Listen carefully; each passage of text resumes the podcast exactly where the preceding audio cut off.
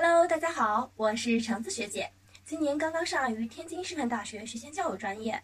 那今天这个视频主要内容呢，是想回答一下大家比较关心的两个问题。首先，第一个，我八月份考研还来得及吗？呃，第二个，那我现阶段各个科目应该去怎样进行一个学习？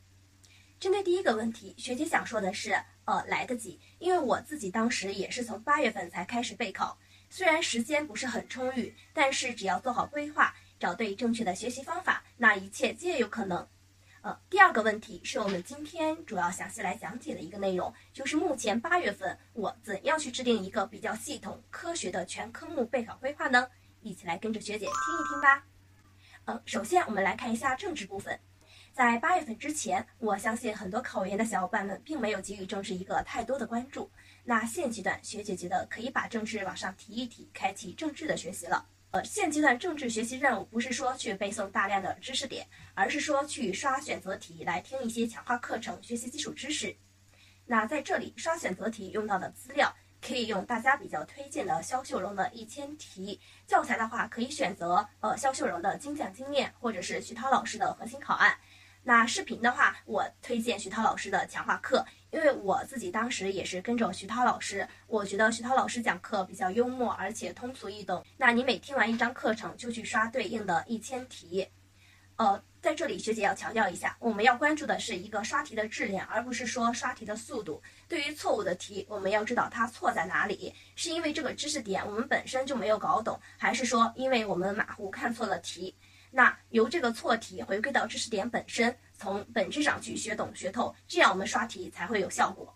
那对于刷题刷几遍而言，我个人觉得可以刷三遍。那首先第一遍，你可以把答案做在一张空白纸上或者是笔记本上，对于错题可以用不同的颜色笔来标记一下。嗯，第二遍的时候，你就可以把题做在书上，同样也是对于错题用不同的颜色笔来标记。那第三遍的时候，你就可以把第一遍和第二遍的错题进行一个归纳总结，来集中的看一下这些错误的选项。呃，对于大题部分，现在还不用着急背诵，因为到了后期，肖四、肖八以及腿姐的技巧课啊，都会陆陆续续的出来，到那个时候再准备也是可 OK 的。其次来看一下英语，第一个依旧是重要的背单词，背单词是一项从备考开始到考试当天每天都要进行的工作。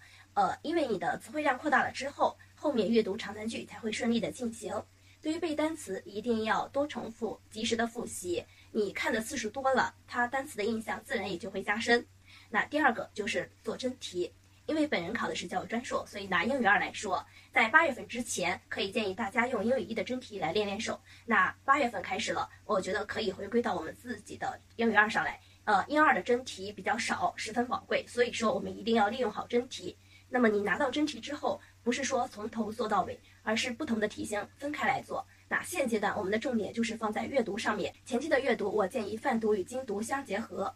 那第一遍可以泛读一篇文章，控制在十五到二十分钟之内，不认识的单词和长难句勾画出来进行翻译，然后去做题。那第二遍精读文章。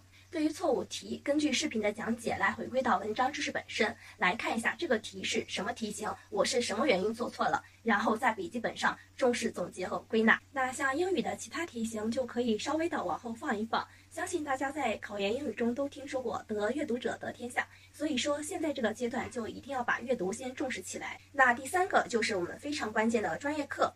对于专业课的学习，想必大家有许多的困惑点。比如说，我八月份是不是该开始背诵了？或者是说我八月份的专业课应该去怎样进行学习？那针对这些问题，学姐来集中的说一下。呃，我们考教育硕士的同学呢，呃，可能会有两本专业课，一个是教育类综合三三三，还有一个是自己学校的专业课二。那在这个阶段之前，我相信很多考研小伙伴们都已经把基础班的课程听完了，对所学的知识点也有了一个大概的把握。那现阶段你就可以去尝试着背诵。怎么背呢？不是说你拿起教材或者是资料，从头到尾一个字都不落的背，而是说依旧去背框架和大标题。为什么要强调框架的重要性？因为你在考场中看到题干里的词，就是用的你框架里的词。所以说，你先背框架，有利于你在考场中迅速从大脑里提取知识点。另外，背完框架之后，再根据大标题填充相应的内容。这个细节内容也不需要去呃抠字眼，一个字一个字的去背，你只要明白。他讲的是个什么意思？能够用自己的话来描述出来，那就是可以的。一定要给自己制定一个每天的背诵计划，及时的复盘。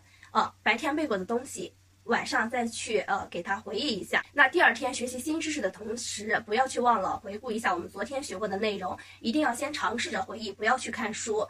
等自己不会的时候再去打开看一看，然后你就知道自己的薄弱点在哪里，以后学习会更有目标。虽然这一轮下来我们会速度有点慢，但是呃我们学的踏实，每一个知识点都 get 到了。因为你到后期时间会越来越紧张，你还有政治的大题要背诵，英语的作文需要背诵。所以说前面稳扎稳打学的呃扎实了之后，你后面第二轮、第三轮才会有更多的时间去挑一些重点、有选择性的背诵。你像学校从来没有考过的题，或者是一些冷门的知识，你就可以往后的放一放。那关于背书的技巧和方法，学姐在这里有几点建议可以分享给大家。虽然这些方法不一定适合所有的人，但是我还是希望可以帮助到大家。首先，第一点，你要制定一个合理的学习时间。呃，在这里，学姐建议你可以拿出大块整块的时间去进行专业课的背诵，呃，使自己进入一个沉浸式的学习状态。因为我们一旦进入背诵的状态，那在被别的事物所打扰的时候，那就很难再找到这种状态，比较浪费时间。你可以拿出一整个上午或者是一整个下午的时间来集中学习这个专业课。我当时就是单独拿出一上午的时间。从八点到十一点半一直在进行三三三的学习，然后下午你在学习知识的同时，拿出二十到三十分钟来回顾一下上午所学的内容框架就很好。然后第二个就是你可以利用一些关键词啊、首字谐音法来去帮助更好的记忆，或者是你对于一些比较难记的点，你可以去讲给别人听。第三个就是录音背诵法，这个方法也是我一直在使用的，呃。主要是把一些记不住的点，还有混乱的知识点自己讲下来，然后反复的去听。因为别人讲的话你可能理解不了，但是你自己讲的话你还是可以明白的。就利用碎片时间，比如吃饭的时候啊、等车的时候，以及午睡之前，都可以去听一下。没有困难的学习，只有勇敢的考研人。你的学习能力和承受能力远比想象中的要强，所以一定要相信自己，努力加油。那以上就是今天的全部内容。如果大家还有什么问题，可以来滴滴学。预祝大家考研成功，加油！拜拜。